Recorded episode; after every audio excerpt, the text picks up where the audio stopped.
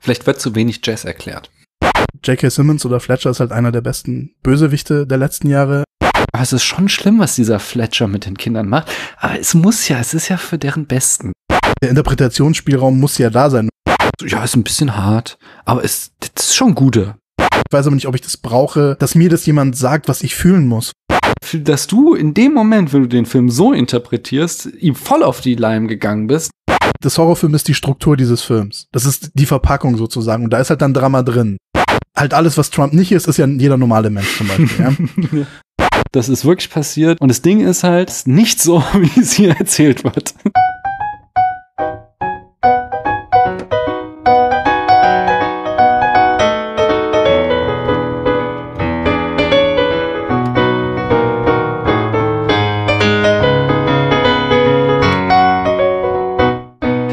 Hallo dort draußen, hier spricht wieder immer noch oder gerade noch Daniel. Ich weiß noch immer nicht, wie die Wahl in den USA ausgegangen ist und ich habe jetzt in der kurzen Pause, die wir gemacht haben, auch nicht gewagt, nochmal irgendwie auf irgendeine Nachrichtenseite zu blicken aus Angst davor, um Spike Lee zu zitieren, dass der orangene Clown noch vier Jahre länger die Nuclear Codes in der Hand hält. Aber ähm, was sagt denn unser Politikexperte, Analyst auf der anderen Seite der Leitung? Hallo da drüben, wer bist denn du? Hallo, ich bin immer noch der René vom Abspanngucker Podcast äh, und ich weiß leider auch nicht, wer gewonnen hat, aber ich glaube, das weiß noch niemand. Ah, gut, also eigentlich nicht gut, aber es passt ja auch irgendwie zu 2020, nicht? Ich, ich weiß ja auch nicht, ob wir es wissen wollen. Ja, wahrscheinlich. Das ja. sind immer noch so dieser Limbo, in dem wir uns befinden, in dem wir hier einen Film besprechen, der ja auch irgendwie vielleicht auch zu dem heutigen Abend passt.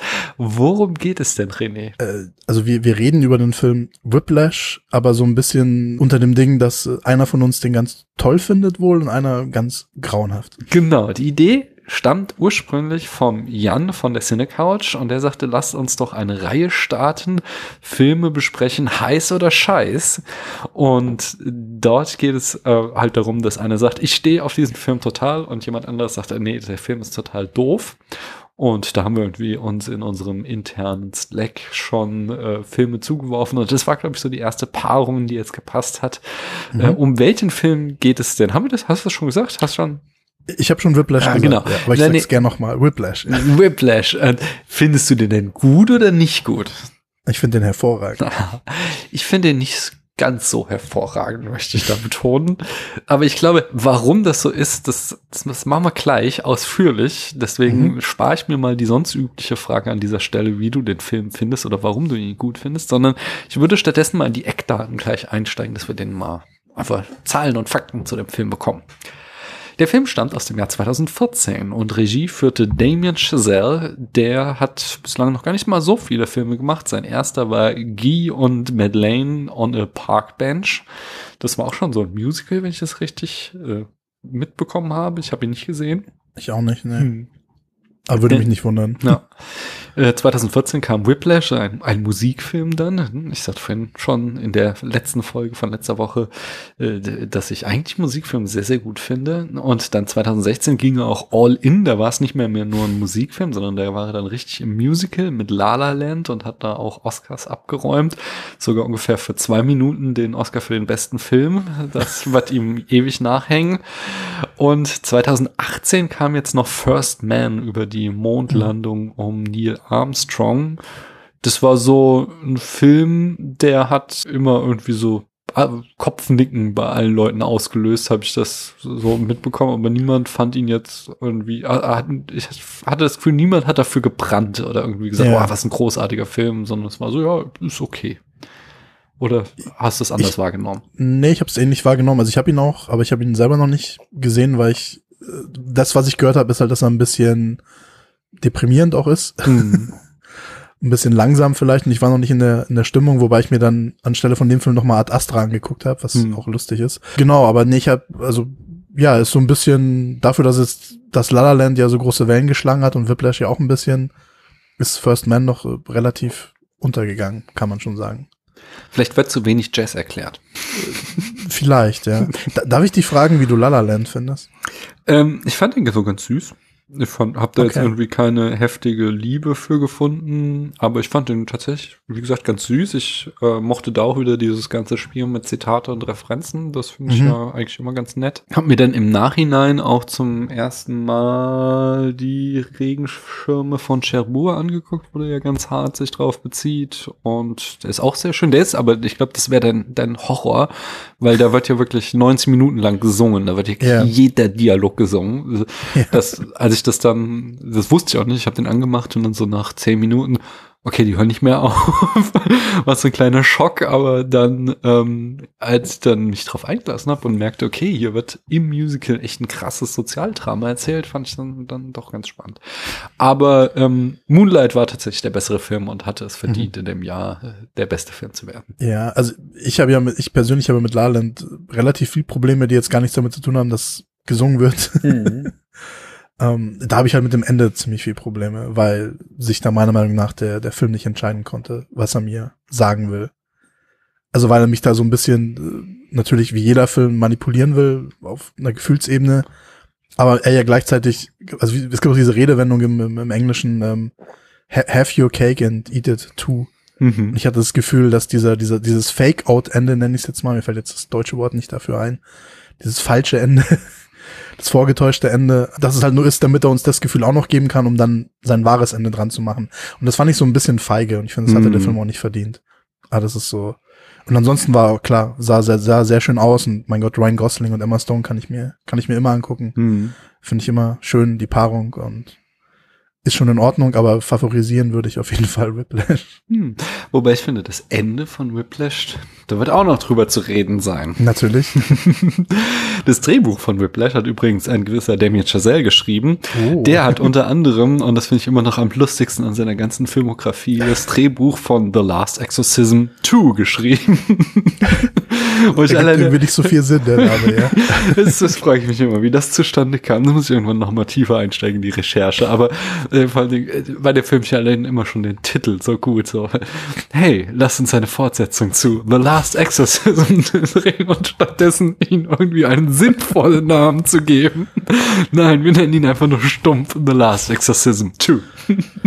Ja, es ist, du brauchst halt dann diese, diese, ähm, diesen Wiedererkennungswert natürlich, Ah. dass die Leute wissen, dass es ein zweiter Teil ist, aber ja. Ja, aber Du hättest wahrscheinlich einfach The Last Exorcism und dann halt einen Untertitel geben können ja, oder so. This, Emily. This time's for real. Ja. Aber es, es ist schräg, finde ich auch. Ja. Er, er hat ja auch einen Film geschrieben, der heißt äh, Grand Piano. Hast du den gesehen? Nee. Das mit äh, John Cusack und Elijah Wood. Oh, okay. Und das ist äh, natürlich auch wieder mit, mit viel Musik. Also der, der Gag war, ich glaube, ich weiß nicht, ob er genau in Echtzeit ist, der Film oder so, aber der Gag ist, dass Elijah Wood halt so ein ganz toller Klavierspieler ist und halt ein Konzert gibt. Und ich weiß nicht mehr, was ist dann eine Bombe oder ein Attentat und der muss dann irgendwie spielen. Und wenn er nicht spielt, ich weiß nicht mehr genau, was der Aufhänger war, aber auf jeden Fall war das so in Echtzeit und John Cusack spielt den Bösen und Elijah Wood das arme Opfer und äh, war so ein richtig netter, kleiner Genrefilm. Mhm. No. Und zu dem netten kleinen Genrefilm kommen wir vielleicht gleich auch nochmal. Die Produktion, äh, der Produzent war unter anderem Jason Blum und das ist ein ganz spannender, nämlich er ist ein ganz großer im Indie-Filmbereich. Mhm. Wenn du auf der IMDb guckst, sind so seine Top-Credits Get Out, Black Clansman und Us. Aber das sind jetzt nicht unbedingt die Filme, für die er berühmt ist. Ähm, stattdessen, der gute Mann studierte zusammen mit Noah Baumbach und hat auch irgendwie dessen ersten Film oder so produziert. Von dort an, das finde ich das Schönste noch an seiner Karriere, ging er, wurde er dann Produktionschef im Studio von Ethan Hawke, äh, Malpart Theater Company. Da war er aber zu erfolgreich, weil das Ding war eigentlich ein gemeinnütziges Studio, aber Blum war so gut in seinem Job, dass sie am Ende Gewinn erwirtschafteten. Deswegen wurde er dann da auch von Miramax wegengagiert und ist dann da allerdings ähm, sehr auf die Schnauze gefallen, weil er da als Filmeinkäufer für Miramax gearbeitet hat und hat dann Happy Texas, ähm, ich glaube in Sundance, für 10 Millionen eingekauft und das war so ein richtig krasser Flop, der nur zwei Millionen dieser 10 Millionen wieder eingespielt hat. Und das da, der mit William H. Macy? ich habe den nicht gesehen, ich weiß es Hm. nicht. Ich weiß nur, dass er deswegen halt rausflog bei Myra Ja. Max und dann gründete er eben Bloomhouse Productions, sein eigenes Studio. Und die wurden auf einen Schlag berühmt dafür, als sie Paranormal Activity äh, kauften und vertrieben, weil der Film war für 15.000 Dollar produziert worden und am Ende spielte er über 200 Millionen ein und daraus wurde dann das Geschäftsmodell von Blumhouse. Sie produzierten billig Filme, vorzugsweise Horror, um die dann mit großen Gewinnmargen äh, ja dadurch einzufahren. Und das funktioniert so, dass ähm, Blum selbst keine, also Blumhaus bekommt erstmal keine Gage und alle am Film Beteiligten arbeiten nur für Mindestlohn. Und wenn der Film dann Gewinn einspielt, dann kriegt äh, Blum 12,5 Prozent des Gewinns und der Rest wird Mhm. unter der Crew aufgeteilt. Aber Und geil eigentlich, oder? ja, und da- dazu kommt halt noch, dass im Gegenzug er ihnen maximale kreative Freiheit und Final Cut zusichert. Also er sagt, Ja. ich red euch nicht rein, ihr macht, was ihr wollt, ihr macht es nur billig. Es gibt zwei Vorgaben, die Anzahl der Rollen ist begrenzt und die Anzahl der Drehorte ist begrenzt. Mehr sagt er ihnen nicht. Ähm, alles dürfen sie sonst selbst entscheiden und dann ist es halt, äh, wenn der Film Gewinn macht, dann kriegt halt Blumhaus entsprechend die Kohle, aber die, die, die beteiligt sind, kriegen halt auch richtig viel Kohle. Und wenn nicht, dann haben sie halt für sehr wenig Geld einen Film produziert, der keinen stört. So ein bisschen so ein, moderner Corman dann sogar. Ja, er hat jedenfalls bis 2018 äh, insgesamt am Box Office über 4 Milliarden mit dem Konzept Mhm. eingespielt. Also es hat so richtig äh, reingeschlagen und diese künstlerische Freiheit hat auf jeden Fall äh, dann in den letzten Jahren wurde sie immer attraktiver, dass er dann auch so Filmemacher wie Spike Lee, Jordan Peele oder eben Damien Chazelle anzog, die sagten, hey, unter dem Konzept würde ich gerne arbeiten. Diese The Purge-Reihe ist ja auch von Genau. glaube ich, oder? Ja, genau, die kam auch aus Es- dem Haus. Ich hatte ja auch mal gelesen, weil, weil du jetzt Ethan Hawke gesagt hast, äh, dass die auch mal, dass die Schulfreunde waren oder dass sie Mhm. sich schon kennen aus der Kindheit. Und, das, und du hast jetzt auch gesagt, dass er eben da bei ihm ausgeholfen hat. Äh, und also das ist halt der Grund, warum er in diesem Film mitspielt, Ethan Hawke. Also warum er dann in Sinister mitgespielt hat und im ersten The Purge und so, weil die halt eine Connection haben Mhm. schon davor, weil man sich schon so ein bisschen fragt, aber ich finde, Ethan Hawke ist eh so ein, so ein interessanter Kerl Ja. äh, was für Filmrollen er dann annimmt und nicht. Und das finde ich sehr sympathisch bei ihm, dass er dann eben auch in so, ich sag jetzt mal Schlock mitspielt, aber dann auch wieder seine, seine Indie-Darling-Filme macht, äh, weil er halt Bock drauf hat. Ja, ich glaube, der hat auch einfach irgendwann gesagt, ich mache nur noch das, worauf ich Lust habe. Und das ist auf jeden Fall eine gute Wahl gewesen. Ja. Ich denke auch. Wo war ich? Ich war hier, denn äh, die Kamera, da haben wir Sharon Meyer an der Kamera, ganz großartig meines Erachtens, aber sonst nicht mehr so richtig was Geiles gemacht. Also haben hier irgendwie das Rings, ich weiß Remake oder Fortsetzung aus dem Jahr 2017, The Last House on the Left 2009 und Mean Creek 2004 waren so die größten Credits, wo ich mich dann eben frage, ob vielleicht die Kamera gar nicht so geil ist, sondern was auf jeden Fall mega großartig an dem Film ist, ist äh, hier der Editor, Tom Cross, der halt einfach sehr, sehr gut auf die Musik schneidet und Oh ja. der ist entsprechend auch fortan der Stammeditor geworden von Chazelle. In La La Land und First Man war entsprechend wieder dabei und andere, unter anderem dann auch noch Hostiles. Hostiles ist der Western mit Christian Bale, oder? Genau, das Ja. ist der. Hast du noch was an- anzumerken zum Schnitt als Experte? Zum Schnitt, Mhm. ja, also ich, ich finde, das ist ein sehr guter Schnitt, aber ich finde, also einen guten Schnitt macht ja immer aus, wenn du eigentlich gar nicht wirklich merkst, dass geschnitten wurde. Mhm. Weil du sagst jetzt auf Musik, ja, das stimmt zwar, aber wenn ich immer höre auf Musik schneiden, stelle ich mir eher so einen Trailer-Schnitt vor und Trailer ist ja sozusagen das, was du als Cutter nicht willst, nämlich dass jeder den Schnitt sieht. Mhm. Und das sollte ja eigentlich ein Spielfilm nicht haben. Und ich finde, das hat auch Whiplash überhaupt nicht. Also ja, klar, es ist gut auf Musik geschnitten, aber du spürst es nicht. Nee. Ich, du fühlst es nicht. Ganz im Gegensatz zu einem Film, den ich ja persönlich grauenhaft finde. Ich weiß, sehr viele lieben den. Ähm, ich habe jetzt sogar den Namen vergessen. Wie heißt der, wie heißt der Edgar Wright-Film, den alle so geil Ja, finden? Baby Driver. Ich liebe den auch. Genau, das ist für mich halt, halt ein Albtraum, weil dann so getan wird, als wäre das jetzt eine Errungenschaft, dass ein Cutter auf Musik schneiden Hm. kann. Das ist quasi die Grundvoraussetzung für einen Cutter. ja, okay. Und Und ähm, ich, ich weiß nicht, also ja, mich, mich hat der genervt, aber da müssen wir jetzt nicht drauf eingehen. Vielleicht für einen Aber das anderen Tag, da könnte ich vielleicht äh, mal heiß sagen und du scheiß. Oh ja. aber aber äh, ich mag den sehr, sehr gern tatsächlich. Aber ich habe ihn auch nur Genau. einmal gesehen. Genau, aber ich finde halt Whiplash ist halt einfach klassisch guter Schnitt. Also Schnitt, klar, der schon auch ein bisschen showy ist, aber nicht wirklich. Mhm. Ähm, und halt die Szenen, den Szenen genau den, den Raum gibt, äh, den es braucht. Oder auch dann eben, wichtig beim Schneiden ist ja die, eher die Entscheidung, wann gehst du aus einer Szene raus und wann gehst du rein und was zeigst du und was zeigst du nicht. Und eben auch den, den, wann schneidest du auf einen Reaction-Shot und wann nicht. Mhm. Und das ist in dem Film alles perfekt, finde ich. Und was halt dazu kommt, dass halt 90 Prozent des Films in einem Raum spielt. Und das finde ich dann immer noch ähm, eine besondere Leistung aus der Kombination von Kamera und Schnitt, dass sie es schaffen, diesen Raum nicht langweilig wirken zu lassen. Aber findest du, es ist wirklich 90 Prozent? Ja, vielleicht ist es weniger, aber es ist schon, dass dieser Probenraum sehr, sehr dominant ist. Aber ja eigentlich nur am Anfang, weil das Ende ist ja so ewig.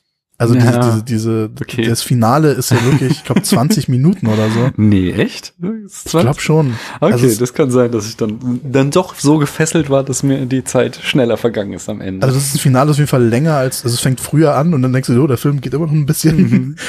ähm, aber ja, gespürt habe ich es auch nicht. Aber mein Gott, vielleicht, vielleicht irre ich mich jetzt auch. Ich habe nicht genau. Also das ist schon sehr, sehr lang, das Endkonzert. Vielleicht auch ein bisschen zu lang, dieses Solo. Aber na gut, lass uns doch gleich drüber reden. Wir haben hier die Musik, jedenfalls noch von Justin Hurwitz, der macht auch die Musik äh, für alle Filme von Chazelle, schon von Anfang an, wenn ich das richtig gesehen habe. Und in der Besetzung haben wir Miles Teller in der Hauptrolle als Andrew. Der ähm, ist, hatte so seinen Durchbruch 2013 bei The Spectacular Now, wo, ein Coming-of-Age-Film, wo er selbst mit Alkoholproblemen zu kämpfen hat. Ähm, und dann hat er so ein bisschen schlechte Karriereoptionen getroffen, weil auch schon so, ich habe mir jetzt so eine ganze Reihe Kritiken durchgelesen und da war die ganze Zeit von äh, zu, zu Whiplash, aber jetzt die ganze Zeit irgendwie von Star Making Role die Rede und dann ist er halt einerseits 2015 in Fantastic Four eingestiegen, was der dritte Flop der Fantastic Four Reihe war, wo man echt fragt, warum, warum versuchen sie es eigentlich überhaupt noch? ähm, und das andere war, dass er dann in diese Divergent-Filmreihe mit reingegangen ist, auch schon 2014, die halt auch vor dem Finale gecancelt wurde. Also da waren drei Teile sind rausgekommen und es sollte eigentlich noch ein vierter kommen, der ist nie erschienen. Da hat er zumindest die Wahl ja nicht allein getroffen, weil Charlene Woodley war ja auch dabei. Also haben sie zumindest dieselben Fehler gemacht. ja, ja. Beiden Schauspieler aus Spectacular noch. Ja, das stimmt. Aber jedenfalls jetzt, er versucht es mit dem Blockbuster nächstes Jahr nochmal, wenn das vom Timetable alles so stehen bleibt. Und dann wird er nämlich äh, in der Fortsetzung von Top Gun zu sehen sein. Und ich glaube, das ist vielleicht dann so sein Final Shot. Nur ganz kurz, ist das, ist das ein Film, der dich auch nur annähernd interessiert? Top Gun 2? Ich fand schon den, äh, den, also der erste, ich hatte den nie gesehen als Ja. Jugendlicher, den ersten, und habe den dann irgendwie als Erwachsener gesehen. Und ich musste einfach nur so lachen. Also dieses, das ist so ein, ein hanebüchender Scheiß, dieser Film. Und die Fortsetzung, äh, vielleicht deswegen, weil es halt so vollkommen durchgeknallt ist, dann noch eine Fortsetzung zu machen. Aber okay. das, also, also Top Gun ist auch so eine Liebe, die, also die Liebe für diesen Film, ich habe das nie verstanden, Ja. aber das ist vielleicht auch wieder, ich habe halt Days of Thunder, Tage des Donners als erstes gesehen. Mhm. Und das ist ja im Endeffekt derselbe Film nochmal mit Autos und viele sagen in schlecht. Ich liebe halt Tage des Donners. Natürlich ist der schlecht und lächerlich und schwachsinnig und was weiß ich nicht alles, aber der macht mir wenigstens Spaß. Top Gun langweilt mich. An ohne Tage des Ende. Donners ist auch schon länger her bei mir, dass ich den gesehen habe. Und der ist aber doch auch nicht so mega homoerotisch. Also dieses, dieses, Nee, dieses, natürlich nicht. dass ist dieser nicht drin, Film nee. so unfreiwillig unglaublich schwul ist. Und so, wenn er dann so, so einfach irgendwie sein bester Kumpel ist am Boden zerstört, er ist gestorben, er ist am Boden zerstört und steht dann da aber äh, nackt und man sieht ihn nur in seinen tighty whiteys seinen Arsch in die Kamera halten und ich denke so, so, echt jetzt? Das war so der beste Shot, der euch für Trauer eingefallen ist. Das ist so, also, da gibt nichts gegen den, den schönen Körper von Tom Cruise einzuwenden, aber der ganze Film ist wirklich, wirklich strange. Äh, ja, nee, das hast du. Das ist in Tage des Donners ist das nicht so. Ja. Nun gut. Die zweite oder die, die Nebenrolle, glaube ich, war es offiziell, war äh, jedenfalls ging an J.K. Simmons, der den Fletcher spielt und wir kennen ihn unter anderem aus der Spider-Man-Trilogie von Sam Raimi, aus Juno oder Burn After Reading. Ja, müsste Und viele, viele andere Filme. ja, natürlich unzählige andere Filme, aber Das waren jetzt die, wo man ihn vielleicht noch am meisten kennen konnte. Und Whiplash war auch ein großer Erfolg, hatte, wie gesagt, ein sehr kleines Budget, 3,3 Millionen und spielte am Ende 49 Millionen ein. Mhm. Und das Genre, da haben wir den Musikfilm oder das Drama auch. Darf ich dazu was sagen? Auf jeden Fall. Äh, für mich ist es ja ein Horrorfilm. Oh, ein Horrorfilm, interessant. Mhm. Sportfilm habe ich in vieler, äh, vielen Kritiken Sp auch gelesen. Sport auch, ja, aber ich finde so vom, vom Genre an sich und wie der Film inszeniert ist und auch wie er funktioniert, ist es für mich ein Horrorfilm. Ah, das, das ist sehr gespannt, wie das gleich kommt. Erzähl uns doch mal in fünf Sätzen die Handlung. Andrew ist ein talentierter Schlagzeuger und möchte unbedingt der Beste der Besten sein. Fletcher ist ein Musiklehrer mit fragwürdigen Methoden und hält sich selbst für den Besten der Besten. Jeder, der in einer seiner Klassen jemals Erfolg als Profimusiker hatte, hat das seiner Meinung nach einzig und allein nur ihm und seinen Methoden zu verdanken.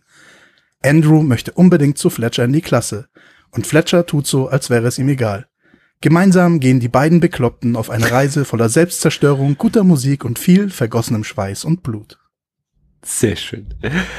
So, dann, René, erzähl uns mal, warum ist der Film so richtig heiß? Ja, äh, ja. ähm, also für mich ist es, war es auf jeden Fall einer der besten Horrorfilme der letzten Jahre, also so zusammen mit, mit Get Out oder so. Ähm, ich sag Horrorfilm, weil für mich äh, einfach äh, J.K. Simmons oder Fletcher ist halt einer der besten Bösewichte der letzten Jahre. Die ganze Art der Inszenierung äh, ist schon immer so, als wäre er jetzt ein Monster, vor dem alle Angst haben. Ähm, wenn, wenn er, mal, er ist auch immer sehr viel im Dunkeln, weißt du, und die Leute sich zusammenstocken und so. Und das ist auch ein Film, der am Ende, was ja auch typisch ist für so einen Horrorfilm, das kann man natürlich dann interpretieren, wir werden da bestimmt noch drüber reden, der eigentlich ein, ein also ein tragisches Ende hat. Ähm, auf jeden Fall, also es gibt ja Horrorfilme, die dann, wo dann quasi das Böse gewinnt und quasi den Guten ausgetrickst hat. Und ich finde, das kann man hier durchaus auch so interpretieren, wenn man das möchte. Dann äh, finde ich, ist es einfach ein Film dafür, dass es, dass es ein Regisseur ist, der eben davor nur einen Film gemacht hat. Aber ich würde es jetzt trotzdem hier als fast schon als Debütfilm ansehen eigentlich. Als ersten richtigen Film ist es einfach ein großartiges Debüt und absolut schon mit so einer, mit so einer selbstsicheren Hand. Ich meine, der ist ja auch verdammt jung, Damien Giselle immer noch, der ist jünger als wir. Ein gutes Stück. Ähm, er, ist, er ist hervorragend inszeniert. Ich finde, er ist hervorragend geschrieben von der ganzen Struktur. Er hat überhaupt kein Gramm Fett, der Film. Also, meiner Meinung nach, er ist nicht besonders lange, geht nicht über zwei Stunden. Das ist heutzutage ja auch schon eigentlich was, was Besonderes, muss man sagen. Ähm, er ist großartig gefilmt, großartig geschnitten, großartige Musik und er weiß meiner Meinung nach genau, was er will, gibt aber trotzdem Raum für sehr viel Interpretation. Und das ist ja dann doch, äh, sagen wir mal, unüblich jetzt für einen Horrorfilm, dass du oder Horrorfilm, Drama, wie auch immer du es nennen willst, dass du da mehr Interpretationsspielraum hast, was man allein, ja daran schon sieht, dass ich jetzt mal, ich gehe mal davon aus, was dann dein Punkt ist und was mein Punkt sein wird, warum er mir gefällt oder warum er dir nicht gefällt, dass man meiner Meinung nach da beides reininterpretieren kann, dass der Film dir die Freiheit gibt, das so oder so zu sehen. Und das finde ich eben auch ganz schön. Das erwarte ich nicht unbedingt von einem Genrefilm. Und ich finde, dieser Film ist ganz klar ein Genrefilm. Das ist für mich kein, kein irgendwie richtiges, kein richtiger Indie-Film, weißt du, ein Indie-Film, der eigentlich keinen, oft, die ja dann keinen richtigen Plot haben oder so. Der Film ist ja extrem geplottet. Von vorne bis hinten. Also wenn wir jetzt, in unserem Podcast haben wir immer das Speedsheet und so, wenn wir das mhm. hier rausnehmen würden, dann wäre das hier richtig easy. Das spricht halt auch noch mehr davon, dass es halt ein absoluter Genrefilm ist in meinen Augen. Aber für mich ist er, auch als ich ihn damals das erste Mal gesehen habe und auch mit dem Ende, für mich ist das Ende perfekt. Äh, einfach wie du rausgehst, auch natürlich wieder als Cutter, so gehst du halt raus. Das ist ja immer ähnlich wie bei The Wrestler zum Beispiel. Es gibt keinen perfekteren Moment als dem Moment, wo The Wrestler aufhört. Sehr ähnlich finde ich das eben wie hier Whiplash aufhört. Und ich sage nicht, dass der Film perfekt ist, aber er ist schon für mich sehr, sehr nah dran. Also ich habe eigentlich nix was mich wirklich stört, außer jetzt vielleicht so ein bisschen den, den, den Frauencharakter, der kommt halt ein bisschen kurz, aber das ist auch so ein bisschen der, der Sinn, glaube ich, oder der, der Zweck dieser Figur dahinter natürlich, dass sie zu kurz kommt. Ich, ich, ich finde den einfach toll. Ich habe jetzt ein drittes Mal gesehen ähm, in Vorbereitung auf diesen Podcast und ich finde ihn immer noch ganz, ganz großartig. Okay. Ich, also ich finde den Film extrem gut inszeniert. Es, ja. Ich habe den jetzt auch zweite oder dritte Mal gesehen und du sitzt da 90 Minuten, äh, der geht runter wie Öl und du bist von Anfang bis Ende dabei. Also der ist einfach unglaublich tight. Also der Film, der, der macht Spaß zu gucken. Ja. Es, es, tut weh und so, aber es, es ist äh, auf jeden Fall so, so ein Film, wo du dich nicht irgendwie durchquälen musst oder wo du dich irgendwie hart konzentrieren musst, sondern der, der flutscht einfach so runter. Den kann man richtig gut gucken. Das ist einfach so rein von, vom Handwerk her ist es ein extrem guter Film. Ich gehe aber nicht mit, dass es ein Horrorfilm ist, sondern ich bin, äh, und da sagt uns der Regisseur auch selbst, und das, der ganze Film zeigt uns das auch, dass der Film halt die Aussage hat, ähm, wenn du Größe erreichen willst, dann musst du gewisse Opfer bringen. Äh, und das zeigt uns der Film halt von A bis Z. Er zeigt uns eine äh, zutiefst faschistische Pädagogik, die absolut überholt ist. Er ist von vorn bis hinten manipulativ in allem, was er sagt und zeigt, um uns immer äh, zwar zu sagen, oh, es ist schon schlimm, was dieser Fletcher mit den Kindern macht, aber es muss ja, es ist ja für deren Besten. So, ja, da gibt's auch Opfer, aber er will ja eigentlich nur das Beste für sie. Und es kann ich gerne und werde es gleich anhand von drei Schlüsselszenen erläutern, wie der Film dich äh, hart manipuliert, um dich dir zu zeigen, dass das wirklich, wenn du ein richtig ganz großartiger Künstler werden willst, dass du dann leider so sein musst wie Andrew und dass du dann leider auch solche Methoden über dich gehen lassen musst, wie Fletcher sie macht. Äh, das Lustige ist, ich äh, widerspreche kaum was von dem, was du gesagt hast. Also ja. ich stimme mir eigentlich allem zu, außer halt der Tatsache, dass der Film mir, also ich glaube, wenn ich das richtig verstanden habe, ist das ja deine Kritik, dass der Film da Stellung bezieht und sagt, das ist gut so. Genau, also das ist die alte Frage, was wird gezeigt und ähm, mhm. was wird gut geheißen von dem, was gezeigt wird. In dem, was der Film zeigt, sind wir uns ein, äh, sind wir einer Meinung. Ja. Ähm, aber du sagtest eben, es wäre ambivalent, könne mhm. man das lesen, was der Film zeigt. Inwiefern ist das ambivalent? Na, ich finde, jeder kann ja da rein interpretieren, was er möchte. Ich bin nicht der Meinung, dass der Film jetzt ganz klar Stellung bezieht und sagt, das ist gut so und nur so kannst du ein begnadeter Künstler werden. Finde ich gar nicht. Also du siehst ja, wie also wie gesagt, ich habe auch in meiner Einführung habe ich gesagt, die sind beide bekloppt. Ich finde, die sind auch beide bekloppt. Mhm. Das ist ja auch immer so ein Ding. Du hast ja auch auch Phantom Thread gesehen, oder? Also der ja. seidene Faden von Paul Thomas Anderson. Ja. Das ist ja auch ein Film, der eigentlich darauf hinausläuft, dass quasi jeder Topf seinen Deckel hat oder so. Und dass manchmal auch äh, Bekloppte zueinander finden. Und mhm. ich finde auch hier, dass da hat quasi Fletcher ja genau den richtigen gefunden, der es ja auch mit sich machen lässt. Mhm. Und ähm, ich finde aber nicht, also mein Gott, es gibt in den, den, also die Art und Weise, wie er dann so viel lernt, dass seine, seine ähm, Hände bluten, das macht er ja schon bevor Fletcher da ist. Mhm. Also das liegt ja nicht an Fletcher, der ist ja schon bekloppt davor, der ist ja davor schon besessen. Du hast ja auch die Szene, wo er äh, dann bei seinen, äh, ich glaube mit seinem Vater doch bei irgendwelchen Verwandten ist und dann siehst du ja schon, dass er diesen Minderwertigkeitskomplex hat und immer das Gefühl hat, er wird nicht ernst genommen, egal was er macht, und deswegen muss er der Beste der Besten sein. Du hast ja da schon diesen, diesen Antrieb oder diesen Wond, wie man das immer so schön sagt. Der ist ja von Anfang an da. Damit hat ja Fletcher oder der Unterricht ja überhaupt nichts zu tun. Das ist ja eher nur so, Mittel zum Zweck so ein bisschen für ihn. Natürlich geht er, geht er ihm auf den Leim. Also das ist, wie, wie gesagt, Fletcher ist für mich eher wie so eine Art Monster oder so ein Succubus oder irgendwas, was halt dann schon versucht, kommt zu meiner Seite.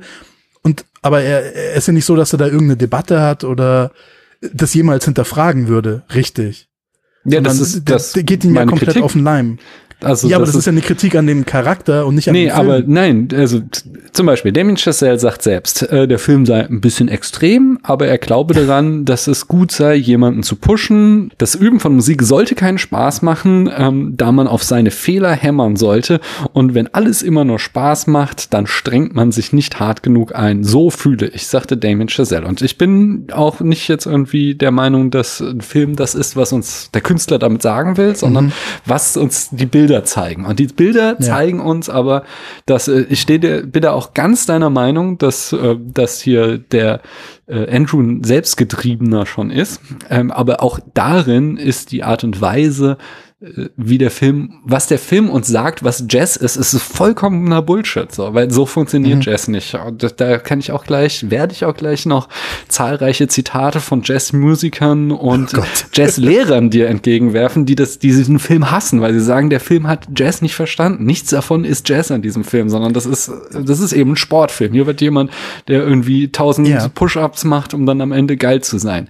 Aber. Genau, da sind wir halt wieder in einem, in einem Genre, was ich meine, ob das ja. Sportfilm, Horrorfilm, man sich aussucht, aber das, also ob das, das könnte, wenn es jetzt nicht Jazz wäre, könnte es irgendwas anderes sein, weißt du? Deswegen ist das für ja. mich keine. Aber es ist ja schon Giselle, der, der glaubt schon, dass das Jazz ist. Ich meine, das ist halt sein Ding. Er erklärt ja auch in La La Land wieder, wie Jazz ist. Und das ist auch da haben sich die Leute aufgeregt und gesagt so, Alter, komm doch mal runter. Das ist so irgendwie super spießig, konservative Ansichten, die du hier vertrittst. Ich habe jetzt natürlich die Interviews nicht gelesen, ja. das hätte ich vielleicht machen sollen. Ist, das nächste Mal müssen wir so, jeder kriegt dasselbe Material, dasselbe okay, Ausgangsmaterial. Okay. Aber lass mich da erstmal nochmal, ähm, ja. bevor ich jetzt nochmal quasi extra diegetisch gehe, nochmal am Film aufzeigen. Es gibt nämlich drei Schlüsselszenen, wo sich der Film komplett auf Fletchers Seite stellt und sagt, ähm, so, ja, ist ein bisschen hart, aber es, das ist schon gute. Und zwar ist es erstens die Szene, als Fletcher erfährt, dass da sein ehemaliger Schüler Suizid begangen hat. In der Inszenierung, er ist komplett dabei, die Emotionen von diesem Monster plötzlich ernst zu nehmen.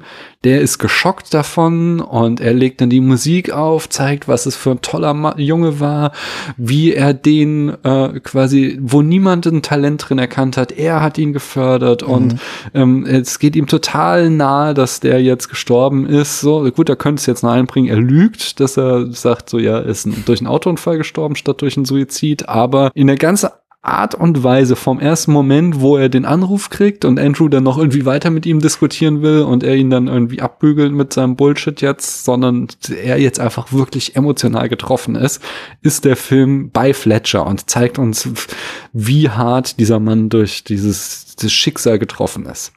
Die zweite Szene ist, als ich Andrew und Fletcher in der Bar treffen, nachdem Fletcher rausgeflogen ist durch die Aussage von Andrew. Er, der Film dann wieder Fletcher erzählen lässt, äh, was seine Intention war und äh, dass es doch nur gut gemeint hat und dass es er doch eigentlich nur die Leute dazu bringen will, richtig, richtig gute Musiker zu werden. Und das wäre halt genau die Situation gewesen, wo ein guter Film jetzt Andrew die Gegenrede hätte ansetzen lassen, wo hier auch endlich mal ein Argument hätte kommen können, warum Fletchers Methoden scheiße sind, warum das, was der macht, absolut menschenverachtend ist. Aber es kommt nicht, sondern stattdessen wird Andrew nur als irgendwie das arme Liebchen, äh, das, das, das irgendwie eifersüchtig ist, weil er am Ende ihn nicht die Anerkennung hat zukommen lassen. So wird der nur inszeniert. Und, äh, und es wird wieder nur komplett Fletcher und seine Argumente angehört und wir sollen denken, so, oh ja, eigentlich, eigentlich hat er ja recht.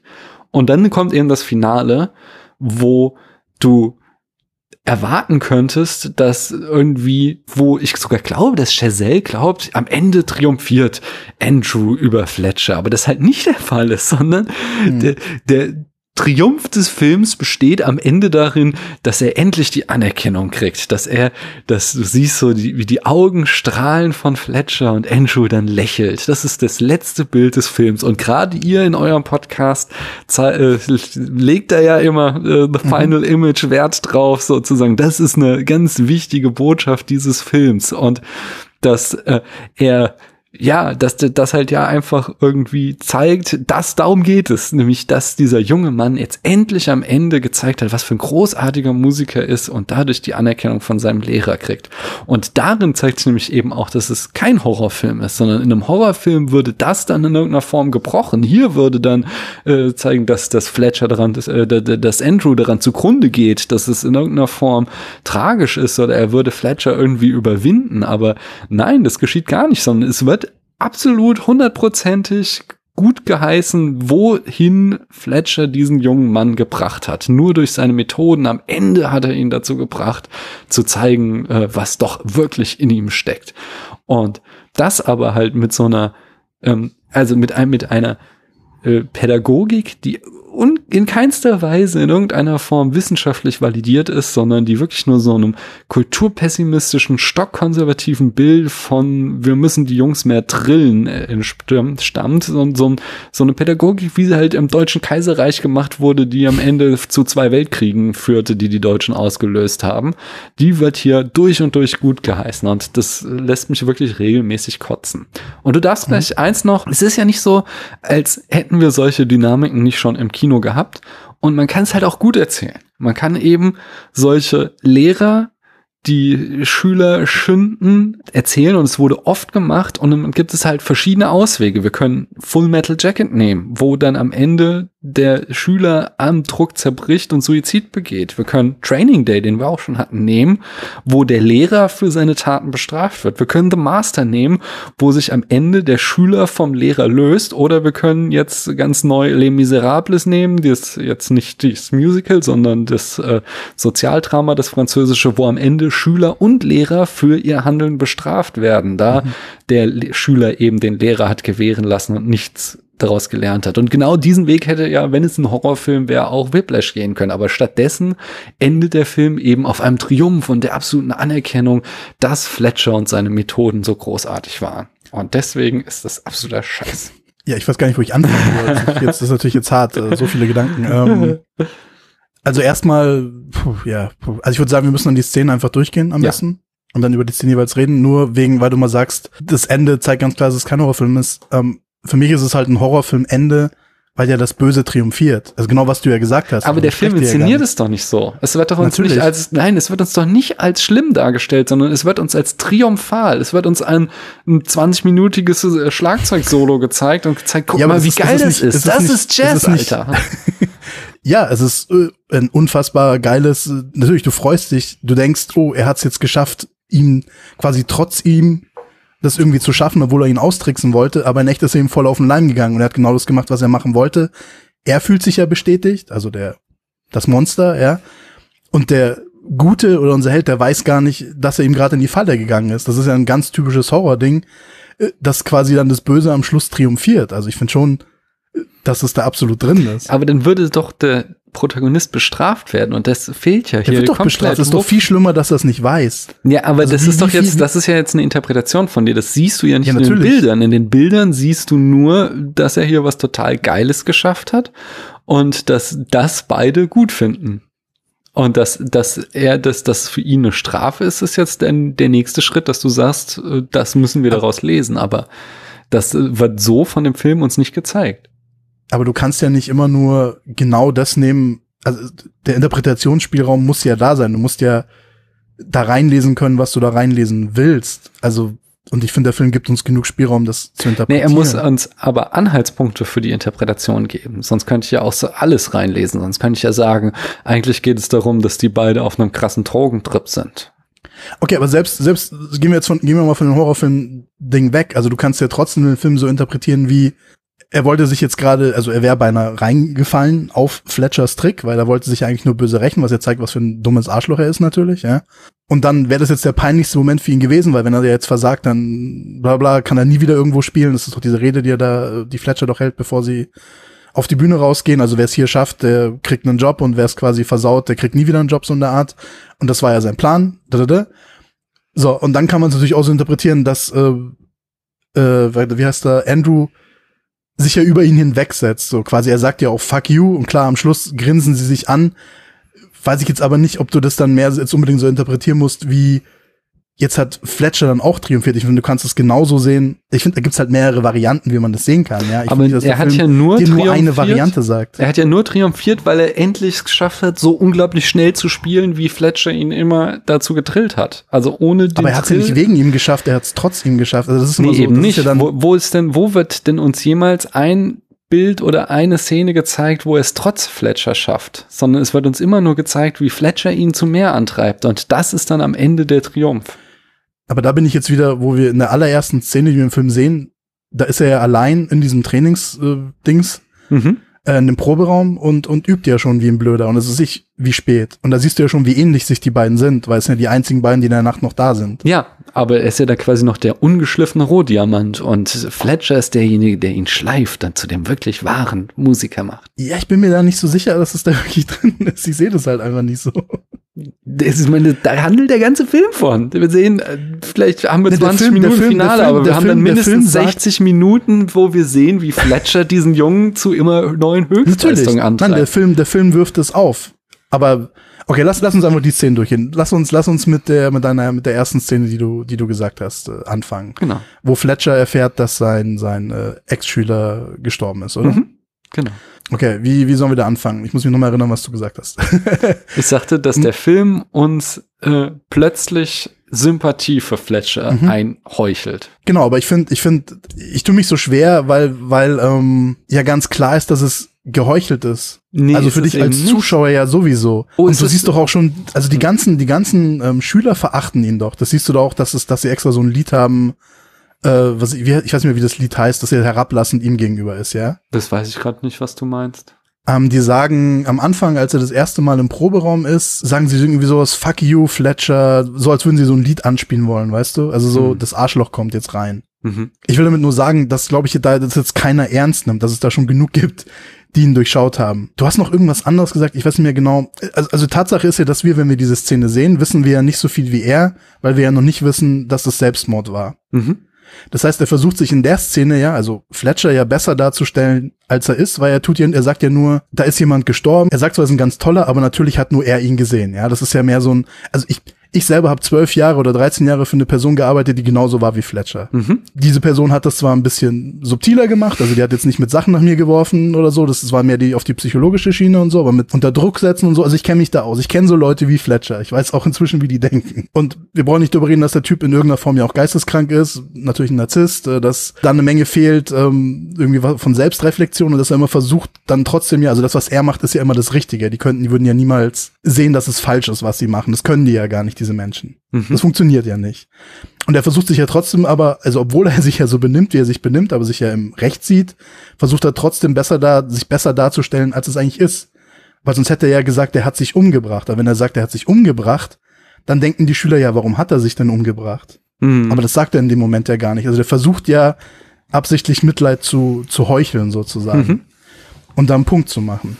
Ja, das gebe ich dir auf jeden Fall. Er ist da nicht ehrlich mit uns, sondern äh, aber aber ich bin halt der Meinung, wie er von der Kamera und von der von der äh, wie die wie der Film ihn einfängt, dass der Film ihm seine Gefühle trotzdem abnimmt, weil er war gerade in so einem kindischen Disput mit Andrew, wie sie es die ganze Zeit haben über irgendeinen Bullshit und dann Mhm. kriegt er den Anruf und er ist offensichtlich er ernsthaft erschüttert und Andrew will dann weiter darüber streiten, ob er irgendwie erster Drummer ist oder irgendwas und er cancelt ihn halt vollkommen ab und äh, äh, macht halt klar, dass es gerade was Wichtigeres passiert ist und dann legt er eben auch diese CD auf und zeigt, wie toll und wie großartig dieser Junge war.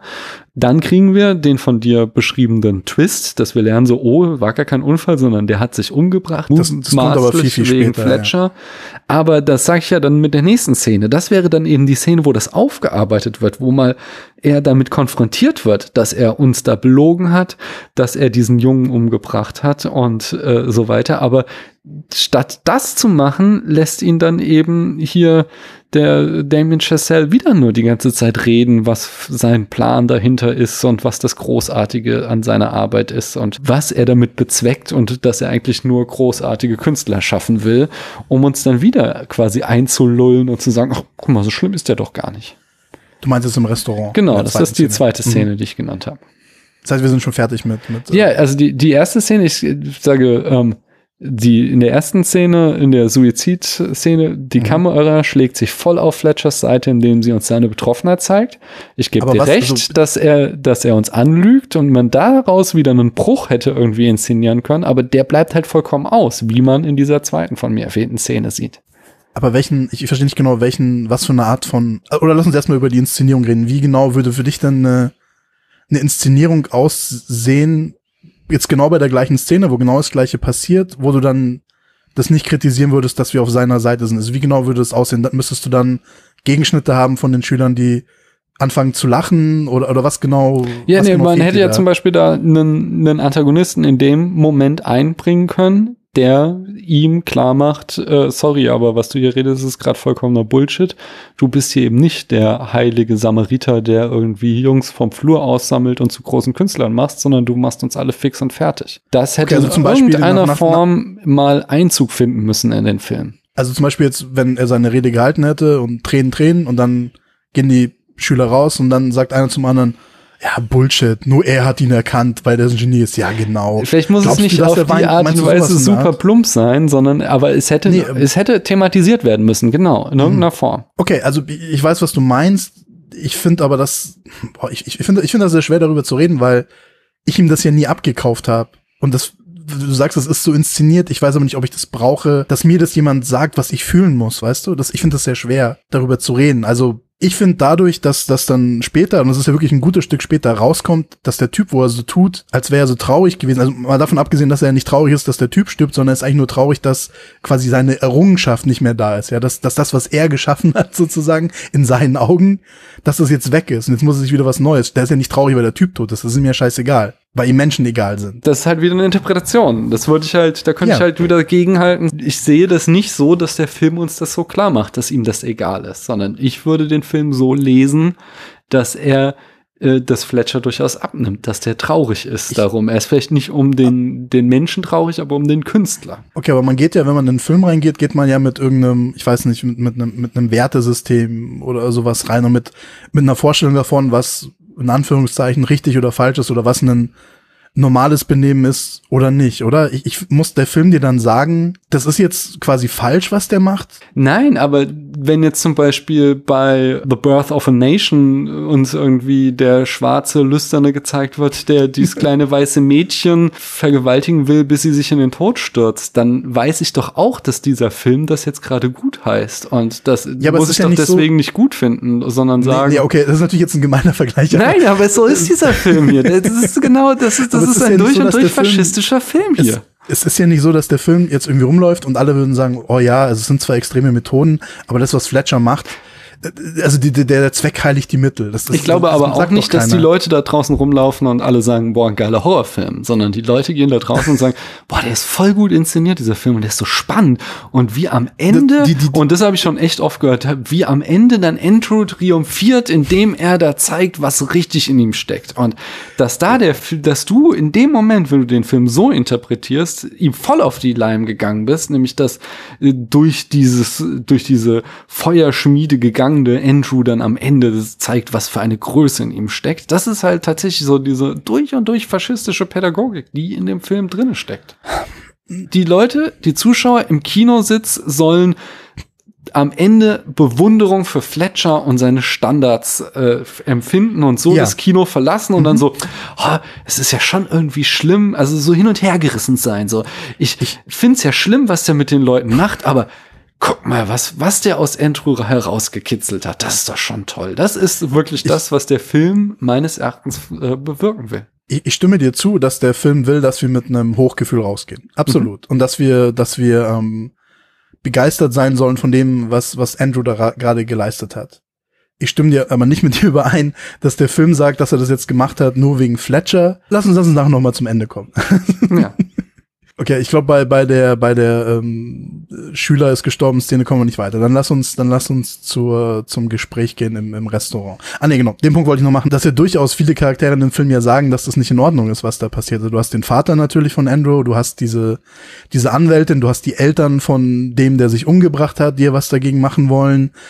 Ähm, du du hast ja im Endeffekt auch seine Freundin, die ja auch ganz klar zu ihm sagt, als er dann Schluss macht aus kranken Gründen, ja äh, du spinnst doch, du bist doch nicht normal.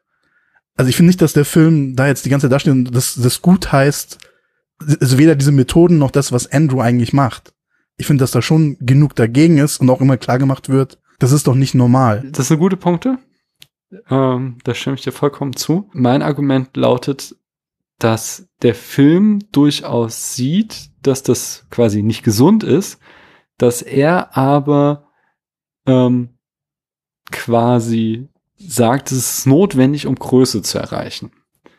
Und wenn du dem widersprichst, wie hätte der Film denn stattdessen das äh, quasi besser klar machen sollen? Wenn du der Meinung bist, dass der Film das kritisiert, das, äh, was Andrew macht, was hätte er denn tun? Also wann hätte er es denn gut geheißen in deiner Sichtweise? Ne, also meiner Meinung nach, also selbst, selbst wenn Damien Giselle das ja wirklich gut heißt, finde ich, ist das trotzdem genug im Film drin ist.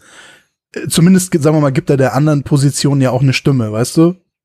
Und ich mhm. finde, er gibt uns trotzdem die Möglichkeit, da beides rein zu interpretieren. Gibt ja vielleicht auch Leute, die sagen, oh ja, das ist ganz richtig, was Fletcher, was Fletcher da macht und sonst hätte das nicht geschafft. In der Szene, in der zweiten Szene, die du angesprochen hast, sagt Andrew ja ganz klar, okay, aber was ist mit den Leuten, die quasi auch genial gewesen wären, die es aber nicht geschafft haben, wegen der Art und Weise quasi, wie du sie behandelt hast oder wie man Leute so halt behandelt. Das wird ja trotzdem thematisiert, aber das ist dir nicht genug, oder? Ja, aber das ist wirklich nur so hauchzart. Das wird wirklich so Da wird mal ein bisschen Puderzucker drauf gestreut als Gegenargument. Ja, aber ich finde es halt so schwer, weil es kommt ja von, von Andrew. Und Andrew hat, also wie gesagt, Andrew ist eher auch ein Bekloppter. Andrew hat das von Anfang an schon und Andrew hat ja auch ein bisschen das Kool-Aid getrunken von mhm. Fletcher natürlich. Er ist ihm ja schon auf den Leim gegangen. Ich glaube, dabei genau da ist das Problem. Ich weiß, dass äh, Fletcher uns eben so auch durch die wirklich gute, das gute Schauspiel von J.K. Simmons und so als überlebensgroßer Antagonist aufgebaut wird und dass dem als, äh, als Protagonist so ein, so ein Weichei wie Andrew entgegengesetzt wird und dann wiederum auch diese ganzen Nebencharaktere, die Kritik äußern, das immer nur Andrew gegenüber machen, dem Waschlappen, aber nie irgendjemand mal irgendwie Fletcher-Paroli bietet. Das ist so das Problem an der Inszenierung. Gut, aber er verliert ja seinen Job, oder? Ja, aber das wird uns auch nicht gezeigt, sondern das wird uns alles nur wieder retrospektiv aus Andrews Perspektive gezeigt, der das dann auch wieder irgendwie mitleidig. Weil Andrew unser, unser Protagonist ist. Also ich will jetzt ja, keine ich will jetzt keine Szene sehen, wie ich sehe, wie er gefeuert wird. Also das muss ich ja nicht sehen. Nee, aber, aber das meine ich halt. Wenn du Andrew zu unserem Protagonisten machst, dann musst du auch mhm. Andrew irgendwann mal das Wort ergreifen lassen. Dann musst du ihn auch irgendwann mal aussprechen lassen, warum scheiße ist, was Fletcher macht. Aber das sagt er wirklich nie. Kein einziges Mal in dem Film, sondern er wirkt in den ganzen Szenen, die auch zu der Feuerung hinführen, so als würden mhm. andere ihn dazu drängen und als wäre das doch alles gar nicht so schlimm, was, was Fletcher da macht. Und das wissen die doch alle, die sind ja gar nicht dabei. Ich stimme mit dir überein, dass er wahrscheinlich schon eher mit äh, quasi mit, mit Fletcher konform ist, dass er, mhm. äh, dass er sagt, äh, ja, nee, würde ich wahrscheinlich auch so machen, weil er ja quasi auf derselben Wellenlänge ist. Ja. Weil er weil er der Meinung ist, uns halt nicht anders checkt, dass man das, dass man halt vielleicht ja, so lange äh, üben muss, bis halt die Hände blutig sind oder selbst, man ist ja schon richtig indoktriniert da, ja. Also selbst nach einem Autounfall geht er immer noch da auf die Bühne, weil wenn nicht, dann verliert er seinen Platz, weil ihm das ja so wichtig ist. Ich, ich habe ja schon gesagt, dass halt davor, bevor der Film anfängt, ist da wohl schon sehr viel passiert mit ihm, dass er überhaupt so geworden ist, ja, keine Ahnung. Ich, ich weiß noch nicht, ob ich halt mit dir übereinstimme, dass, dass dieser Protagonist das dann unbedingt machen muss. Natürlich ist es schwieriger, wenn du einen Protagonisten hast, der halt dann in gewisser Form passiv ist oder halt nur so ein Schaf, ja. Ähm, du Aber wolltest ja also noch mal ja. Beispielsweise bei The Master haben wir das auch. Da haben wir einen sehr ich, passiven lustig, Protagonisten. Auf, auf den Master kommen. Genau. Gut, und ja. da, um, da findet dann eben die Emanzipation durch ein Loslösen von dem Meister statt am Ende. Wir haben einfach ein Bild am Ende, wo wir sehen, er fährt weg und das reicht mhm. uns ja auch aus, um zu zeigen, okay, äh, hier wird eben gebrochen mit dem Meister. Der wird nicht durch und durch am Ende bestätigt in dem, was er tut.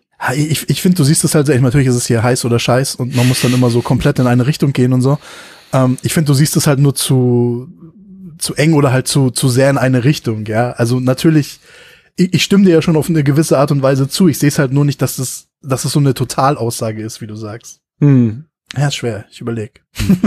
ich glaube also, wie gesagt, dadurch, dass du ihn eben als Horrorfilm liest und ich eben als also, äh, affirmatives no, no, Drama, ist es, sind wir da. Das Horrorfilm, das Horrorfilm ist die, das Horrorfilm ist die Struktur dieses Films. Mhm. Das ist die Verpackung sozusagen. Und da ist halt dann Drama drin. Mhm. Natürlich ist da auch Drama drin. Das, absolut. Es geht mehr so darum, in was für ein Genre würdest du es eher einordnen und weiß nicht, ob man das immer muss, aber da es ja ein Film ist, der eine Geschichte von A nach B und nach C und bis zum Schluss erzählt, ähm, hast du eine ganz klare, ein ganz klares Genre, wo du das einordnen kannst. Und das ist für mich halt normal der Genrefilm, meinetwegen auch der Sportfilm, kannst du natürlich auch sagen, mit, wenn du es dann so siehst, dass es am Schluss halt ein Triumph ist, ja. Mhm. Dann ist es halt so ein klassischer, aber es gibt ja auch genug Sportfilme. Na gut, so viel gibt's nicht, Tin Cup und Rocky 1, wo am Schluss da vielleicht doch nicht triumphiert wird. Nein, nein, das äh, ist schon auch im, im Sportfilm dieses, in, die, der Sportler verliert am Ende, aber gewinnt seine Seele. Ist schon auch so ein, so ein typischer Job. Also auf jeden Fall, also ich finde, also mir persönlich reicht es bei der Szene im, ähm, im Restaurant, dass er das zur Sprache bringt. Dass zumindest wir als Zuhörer erfahren, dass es vielleicht nicht die richtige, weil du sagst immer, was sagt uns der Film oder so. Ich finde, du könntest, du sagst jetzt wahrscheinlich, er schmeißt uns halt einen Knochen hin, ja, so, indem wir ein bisschen nagen können, damit wir uns nicht beschweren können, aber mir reicht's als Gegenstimme. Also, ja, vielleicht, es ist halt, es ist natürlich schon sehr tragisch, was, was mit unserem Andrew da passiert. Er ist halt ein sehr kaputter Mensch schon. Hm. Und natürlich wäre es schöner, wenn er, wenn er da vielleicht ein bisschen aktiver wäre. Ich weiß aber nicht, ob es nicht dann auch gerade den Film wieder interessanter macht. Ja, ich weiß nicht, ob es dann nicht doch wieder nur ein, haben wir schon tausendmal gesehen, ja. Hm. Ja, nee, aber, also, Also ich finde es halt sehr komplex. Ich finde ja beide Charaktere sehr komplex eigentlich. Ich finde die nicht so schwarz-weiß. Inwiefern ist Fletcher komplex? Insofern halt komplex wie jede Leute, die so eine Krankheit haben, wie er halt. Ähm, die Frage ist dann immer, ist noch irgendwas Gutes in ihm, ja? Oder sind, sind sie sind sie rein selbstsüchtig oder nicht? Also inwiefern, was ich ja vorher gesagt habe, ich interpretiere das so, dass er, ähm, dass ihm Menschen scheißegal sind, aber vielleicht ist es ja doch nicht so. Also man geht ja dann doch immer so ein bisschen auf den Leim. Das ist ja die Gefahr mit diesen, mit diesen kranken Menschen. Hm. Das ist, dass sie dich da so, dass sie dich da so einlullen können, dass du immer noch davon ausgehst, weil jeder normale Mensch hat ja sowas wie ein Gewissen oder ist ja empathiefähig oder ähm, weiß halt alles, was Trump nicht ist, ist ja jeder normale Mensch zum Beispiel. ja. Und ähm, da sind die ja, der ist jetzt nicht, also der ist ja nicht so weit von Trump entfernt jetzt, der Fletcher. Mhm. Nur, dass er wahrscheinlich insgesamt ein bisschen intelligenter ist, also was eine normale Intelligenz angeht. Trump ist auf seine eigene Art und Weise intelligent. ja, ähm, ist, er ist Twitter schlau. Ja, ich meine, du kommst nicht dahin, wo er ist, wenn du jetzt, weißt ja. schon, irgendwas kann er schon. Ja, ja. Also das kannst du ihm nicht absprechen. Ähm, ja, diese Straßenschleue oder sowas. Street Smart. Ja, es gibt ja verschiedene oder Arten Business von, Smart oder so. Von ich glaube, wir brauchen Business Intelligenz, glaube ich, ja. hatte nicht. Aber ich glaube, wir brauchen jetzt nicht über Trump sprechen. Das ist auch ein Fass ohne Boden. Ich, ich finde, der Film gibt mir zumindest, mir persönlich, und das ist natürlich immer eine persönliche Sache, auch wie man Sachen interpretieren kann, ähm, genug Spielraum, da Sachen reinzulösen. Aber ja, für mich ist Fletcher ein absoluter Bösewicht und am Schluss triumphiert er über Andrew, ohne dass es Andrew merkt, weil Andrew denkt in dem Moment, er hätte triumphiert. Hm. Er hätte sich über ihn hinweggesetzt. Und dieses, dieses sich anlachen, also ich meine, in dem Moment, wo, wo Fletcher lacht, ist natürlich, weil in seiner Welt fühlt er sich bestätigt. Und warum Gott, warum lacht Andrew? Weil es halt ein geiler Moment war, den er da hatte, weißt du? Also es ist nicht unbedingt so, oh danke, äh, Meister, das, ich habe das jetzt nur dank dir geschafft, sondern fuck, war das gerade geil, oder? Hm. Also ich finde nicht, dass du ich finde, man kann schon aus dem Film rausgehen auch, also glaube ich, habe ich beim ersten Mal auch, ging ich auch eher positiv raus, habe ich das eher positiver interpretiert. Von wegen, er hat es jetzt geschafft, ja. Mhm. Und noch nicht unbedingt jetzt, äh, da das Böse hat ihn quasi eins ausgewischt oder so. Ähm, ich habe es aber nie so gesehen, dass Fletcher ihn jetzt dahin bekommen hat, dann wo er wollte beim ersten Mal oder so. Also ich habe das schon immer so gesehen, er setzt sich über ihn hinweg so ein bisschen. Fletcher denkt aber trotzdem, er hätte triumphiert. Ja, aber das, also genau, das ist, glaube ich, so die, die Common Sense Interpretation. Und das, das ist eben die Interpretation, die ich gar nicht sehe, weil dieses mhm. äh, über ihn hinwegsetzen, das wäre vielleicht irgendwie wenn er wieder auf die Bühne gekommen wäre und einmal Farbe über Fletcher gekippt hätte oder ihn irgendwie lächerlich gemacht hätte oder irgend sowas. Ich, äh, es ist eine total mitreißende Szene, auch so, dass er eben diese Macht des Schlagzeuges nutzt, um, äh, nachdem er erst so gedemütigt wurde, weil er den falschen mhm. Rhythmus hatte und dann halt zu zeigen, ich kann den Rhythmus vorgeben. Aber das ist eben die Konsequenz dessen, was uns vorher eine Stunde lang gezeigt wurde von Fletcher, was er versucht, Andrew einzutrillen, quasi. Das, was er, er soll hier genau den Takt halten. Er soll quasi immer schneller werden. Er soll perfekt werden in dem, was er macht. Und dass mhm. er dann am Ende genau daraus seinen Triumph zieht, finde ich halt absolut falsch, weil das ist dann eben genau diese faschistische Pädagogik. Lass mich mal, ähm, ich hatte vorhin das so mhm. angeteasert, ich werde jetzt nicht nochmal die ganzen äh, Argumente, weil da hast du vollkommen recht, das wäre jetzt vollkommen unfair, wenn ich jetzt dir, dir noch äh, Herrscharen von Pädagogen entgegen entgegenhalten würde, obwohl die, dieser Film sie sehr sauer macht, weil sie sagen, dass er äh, Musikpädagogik absolut falsch darstellt und die Leute auch nie verstehen, warum sie den Film hassen. Aber eine Sache macht wirklich äh, Jazzmusiker und äh, Musikpädagogen sehr, sehr sauer und das ist die Anekdote über Charlie Parker, die mehrfach äh, von sowohl Fletcher als auch Andrew in dem Film wiedergegeben wird, nämlich äh, Fletcher rechtfertigt da sein Verhalten äh, immer wieder mit dieser Anekdote über den Jazzmusiker Charlie Parker, der als unbekannter Jugendlicher ein Solo spielte bei einer Jam-Session. Und in Fletchers Erzählung war es dann so, dass Parker so schlecht spielte, dass der große Schlagzeuger Joe Jones ihm ein Becken an den Kopf, Kopf warf und ihn fast enthauptete. Und diese Demütigung brachte dann Parker dazu, nach Hause zu gehen und so lange und so hart zu üben, um ein Jahr später zurückzukommen, um wieder ein Solo zu spielen und damit Geschichte zu schreiben. Und das mhm. Ding ist halt, das ist wirklich passiert und trotzdem ist fast nicht so, wie es hier erzählt wird. Stattdessen hat Parker erstmal nicht so unsagbar schlecht gespielt, dass er dafür gedemütigt werden musste, sondern er spielte zu lang und er hörte einfach nicht auf mit seinem Solo. Und das ist halt auch wieder was, was der Film uns nicht zeigt, dass halt Jazz in erster Linie Kooperation ist und Zusammenspielen und miteinander jammen und variieren. Und der Film uns halt immer nur Drill und du musst genau so spielen, wie ich es will, sonst machst du es nicht richtig. Und dass das halt überhaupt nicht den Geist von Jazz atmet. Und Daraufhin, weil halt Parker zu lang spielt, schlug der äh, Schlagzeuger Jones auf sein Becken, das Zeichen, äh, um ihm zu verstehen zu geben, dass es Zeit ist, jetzt mit seinem Solo aufzuhören. Ich kenne das auch von der Capoeira, da gibt es auch so einen ganz bestimmten Ton, der angeschlagen wird, wenn es heißt, so, ey, jetzt, jetzt ist es auch mal gut. Und ähm, das kriegte Parker aber immer noch nicht mit.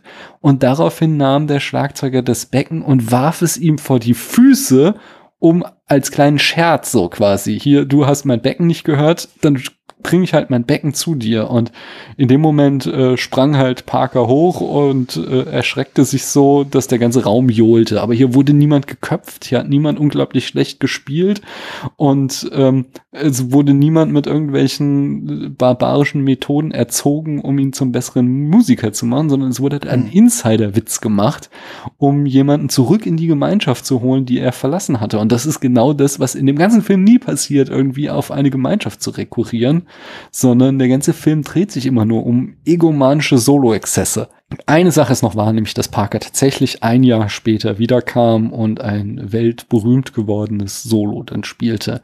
Aber dass er in der Zwischenzeit nur in seinem Kämmerchen saß und die ganze Zeit versuchte schneller zu spielen, darauf gibt es auch keinerlei Hinweis, sondern stattdessen hat er wahrscheinlich einfach gelernt, wie man guten Jazz macht. Ja, also das mag alles sein. Also ist schön, dass es, dass es so wirklich war. Ich weiß noch nicht, warum wir ein Wort von dem, was Fletcher in dem Moment sagt, glauben sollten. Also auch, wir wissen ja schon, dass er gelogen hat zu dem Zeitpunkt. Vor allem, wenn die Szene ja eh nur darauf abzielt, ja eigentlich Andrew dazu zu bringen, mhm. also dass er ihm wieder so ein bisschen vertraut, das ist wirklich wie so Fliegen fangen oder sowas, mhm. äh, damit er ihn dazu kriegt, dass er dann auf diese, diese Show eben geht, wo er ihn dann wieder demütigen kann. Das ist ja sein Masterplan in dem Moment. Ja. Deswegen weiß ich, verstehe ich die Kritik nicht zu sagen, ja, da wird diese Geschichte über Charlie Parker erzählt und die ist nicht so passiert. Ja, warum sollte, natürlich erzählt Fletcher das so, dass es seinen Punkt unterstützt. Mhm. Also da, da verstehe ich die Kritik wirklich nicht. Ja, gebe ich dir partiell auch wieder recht. Ähm, der Film manipuliert uns halt darin, zu glauben, dass die Geschichte wahr ist, indem er halt echte Charaktere benutzt. Das Thema hatten wir halt eben neulich auch bei Braveheart wenn du einfach die Namen von historischen Personen verwendest und das in so einem Film erzählst, dann nimmst du ja in Anspruch quasi so einen gewissen Credit durch diese äh, ja. Authentizität, Authentizität. Und wenn das dann nicht wahr ist und es auch wiederum in dem Film in keinster Weise thematisiert oder gebrochen wird, dann muss der Zuschauer ja erst einmal annehmen, dass es auch so stimmt, wie der Film uns das zeigt. Aber der Unterschied ist ja, dass jetzt im Braveheart diese Leute ja diese echten Leute spielen. Und Fletcher ja hier nicht, also Charlie Parker spielt ja nicht in diesem Film mit, oder das ist nur ein Typ, der irgendeine Schwachsinnsgeschichte über irgendwen erzählt. Ja, ja, aber er hätte also ja auch sicher, er hätte jetzt auch, auch irgendeinen Fantasiemusiker nehmen können und nicht. Ja, aber es ist natürlich stärker, also jemand, ja, ja genau, jemand, aber dann jemand manipuliert wie, uns jemand der Film halt dahin. Also ja, ich, ich, sehe deinen Punkt, ich, ich sehe absolut deinen Punkt, dass es halt aus Fletchers Worten äh, aus dem Mund kommt und äh, Fletcher halt ein intrigantes Arschloch ist und wir deswegen das nicht glauben sollten. Ähm, und ich gebe dir da auch recht. Es ist ein sehr gutes Argument, das, davon lasse ich mich überzeugen. Ich wollte trotzdem okay. nicht unerwähnt lassen, diese Anekdote, weil es macht Leute wirklich sehr, sehr sauer. Genauso wie die ja. Tatsache, dass in Braveheart Kills getragen werden. Es macht auch Historiker sehr, sehr sauer. ja, ja, am Ende ist es halt immer, ist halt ein Film und ein Film, aber ich verstehe schon, also klar, ich kann, ich kann auch immer beide Seiten verstehen, total, ja. Hm. Und ich glaube, wenn es jetzt was ist, wo, wo ich mich mit auskenne, also mir geht's ja so, ich, ich glaube, wir haben ja damals, du hast was bei uns zu Gast und wir haben über Fistful of Dynamite gesprochen, mhm. Todesmelodie. Genau. Und da haben wir natürlich auch in dem Zuge über die Filme von Sergio Leone gesprochen und da habe ich ja auch erwähnt, wie sehr mich stört, dass in, in The Good, The Bad and The Ugly, in dieser Bürgerkriegsszene halt so eine, so eine Gatling Gun verwendet mhm. wird. Das kotzt mich halt an, weil die wurde halt nicht verwendet da. Mhm. Also klar, die gab's in irgendeiner Form, aber die war halt nicht war halt nicht, also die hat, die hat halt ständig, äh, hat sich ge hat gehakt und hat nie funktioniert. Und hm. ich meine, hast du jemals einen Bürgerkriegsfilm gesehen, wo du so eine scheiß Gatling Gun siehst? Nee, die siehst du nur in Sergio Leone-Filmen. Ja. Das ist halt was, was mich dann aufregt. Also ich kann das schon verstehen. Hm. Aber am Ende des Tages ist es halt ein Film, ein Film natürlich nur. Aber ich, ich gebe dir auch recht, dass, äh, also jetzt im Falle, wenn, wenn quasi echte Leute dargestellt werden, dass man halt eine eine gewisse Art von Verantwortung hat und sich dann auch eine gewisse Art von Kritik gefallen lassen muss, wenn man. Und dass man sie sich halt auch ausleiht. Also man, man nimmt sie ja. halt bewusst echte Menschen, um mhm. sich diese Authentizität auszuleihen. Ich krieg das Wort heute ja. nicht mehr über die Zunge, aber ihr wisst, was ich meine. äh, genau, nee, absolut. Aber wie gesagt, hier in dem Film, ja. über den wir reden, finde ich, ist das ein anderes Ding. Da hast du schon einen Punkt. Ich glaube, wir bleiben, glaube ich, getrennt in unserer Interpretation des Films, aber es ist auch gut so. Ich glaube, wir haben, äh, so wie ja der Film möglicherweise nicht eindeutig sagt, was er sagen will, jedenfalls äh, wir Verschiedenes herauslesen, können ja vielleicht auch die Zuhörer aus unserem Podcast Verschiedenes heraushören, wie sie den Film zu lesen haben. Ja, ich, ich finde, ich finde, ich kann ja auch wirklich, ich kann ja auch total nachvollziehen, dass man das so interpretiert, wie du es interpretierst. Mhm. Das ist gar nicht so, dass ich jetzt sage, nee, kann man da gar nicht reinlesen, lese ich nur nicht rein. Mhm. Also, und ich weiß nicht, ob der Film eben, habe ich schon ein paar Mal gesagt, ob der nur das zulässt, was du sagst. Das mhm. glaube ich nämlich nicht. Also ich meine, wenn, wenn man diese Horrorfilm-Lesart von dir ansetzt, dann kann ich damit auch gut gehen, aber in den meisten Kritiken und äh, Lobhudeleien, die ich gehört und gelesen habe, ging es halt immer nur darum, wie am Ende Andrew über Fletcher triumphiert. Und das ist exakt der Punkt, den ich nicht sehe, sondern ich sehe halt nichts, wo der Triumph von, von Andrew über Fletcher tatsächlich da ist, sondern entweder hast du vollkommen Aber, recht, dass Fletcher mh. gewinnt, weil er Andrew am Ende da hat, wo er ihn hat, oder der Film zeigt halt, äh, quasi, dass doch die Methoden von Fletcher zu wahrer Größe führen. Aber dann einen dritten Weg kann ich hier nicht sehen. Aha. Naja, ich will nicht nochmal, ich glaube, wir können jetzt hier noch zwei Stunden drüber reden. Weil ich hänge ja am Ende ganz gerne noch Punkte an solche Filme. Auf einer Skala mhm. von eins bis 100 Punkten. Wie viel würdest du ihm geben? Wenn du das möchtest, musst du natürlich nicht. Hm, also prinzipiell finde ich das immer nicht so gut, aber ähm, ich bin ja bei dir zu Gast, deswegen mache ich das. äh, ja, wahrscheinlich so 89, 90? Ja, okay. Ähm, ich, also ich glaube beim letzten Mal habe ich ihm auf Letterboxd einen oder anderthalb Sterne gegeben. Ich, du hast mich so ein bisschen milder gestimmt. Ich gehe so ein bisschen hoch, aber nicht sonderlich. Ich sag mal 29 Punkte. okay. Um, na, ich, ich meine, die, die, die wichtigen Punkte, da stimmen wir eh total überein, dass der Film großartig inszeniert ist, wie gut das er gemacht ist und alles. Und aber, die, aber ich meine, Birth of a Nation ist auch großartig gemacht, aber es ist trotzdem ein ich, gottverdammter Ich finde den Vergleich so gemein, aber ja, ja, ja. Nein, es ist so. Es ist, der hat extrem Gutes geleistet für die Art und Weise, wie wir heute Filme erzählen. Aber schau dir dann eben Black Clansman an, wo der Film zeigt, so, die Parallelmontage ist nicht alles, wenn es am Ende Faschismus ist, der uns gezeigt wird. Und ich meine, wir können, was, was wir gar nicht angesprochen haben, ist so, also wenn wir jetzt von Pädagogik reden oder wie, wie, wie lernen Leute was oder wie mhm. lernt man besonders gut? Ich meine, natürlich ist es so, wie es hier dargestellt wird, so funktioniert's nicht, also nicht wirklich. Also wenn, wenn jemand dann gut ist, dann ist er trotzdem gut gewesen oder war schon gut oder hat es trotzdem geschafft, ja, weil er stark war oder was auch immer, aber nicht, bestimmt nicht deswegen, ja. Mhm. Aber ähm, es ist ja schon so, dass man Sachen eher lernt, also dass man schon in irgendeiner Form ja scheitern muss. Natürlich, man braucht Ermutigung immer. Also du kannst es nicht mit, mit Sachen auf jemanden werfen und was weiß ich nicht alles, ganz klar. Aber wenn du quasi immer nur gesagt bekommst, wie toll du bist, und das ist ja auch ein Punkt, den der Film hast. Ja, aber das ist zum Beispiel das, was diese Musikpädagogen sagen, dass das mhm. Bullshit mhm. ist, dieses, dass der Film ja kritisiert, dieses Good Job, und das spricht nichts gegen Good Job, sagen sie, sondern ähm, nee, überhaupt nicht. Du das musst halt erstmal, hm, das jetzt mal doch bei diesen Argumenten, du musst halt ein harmonisches Umgebung schaffen, ja. wo die Leute gut und bereit sind zu lernen. Ähm, und du musst für intrinsische Motivation sorgen. Und das machst du eben Klar, nicht, indem du die Leute quälst, sondern du musst sie, und das machen auch, also wenn, wenn Leute gute Musiker werden wollen, dann sind sie bereit, jeden Tag x Stunden zu üben. Und das muss ihnen halt klar machen, dass sie das machen müssen, aber klar. eben nicht mit Gewalt und Druck, sondern zu sagen so, nee. hey, das, was du machst, ist total geil, aber du wirst nur spitzenmäßig, wenn du halt dich hinsetzt und acht Stunden am Tag übst.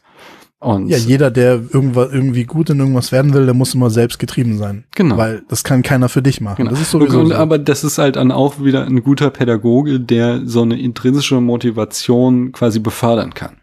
Aber ja. das machst du halt nicht mit dem, in denen da irgendwie die Leute ohrfeigst, wenn sie den Rhythmus nicht treffen. Oder auch so, die, die ein Musikpädagoge, er ist auch ein echt schlechter Lehrer, weil den, äh, diesen Punkt zu machen, ob er jetzt zu schnell oder zu langsam ist, das hätte er selbst in 15 Minuten geschafft, ohne den Jungen zu hauen, sondern eben halt mit anständigen pädagogischen Mitteln.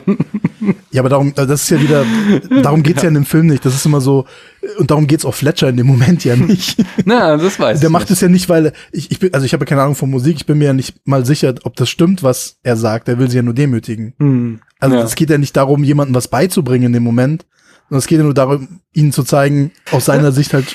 Ja. Ich, also ich glaube schon, dass, also, dass Fletcher glaubt, dass er ihnen was beibringt. Dass er halt glaubt, er muss sie brechen, um ihnen was beizubringen. Aber ich glaube nicht, dass er sie Im, nur demütigen will, um sie zu quälen, sondern er hat da nee, schon. Nee, ins, so insgesamt schon. Insgesamt mhm. schon.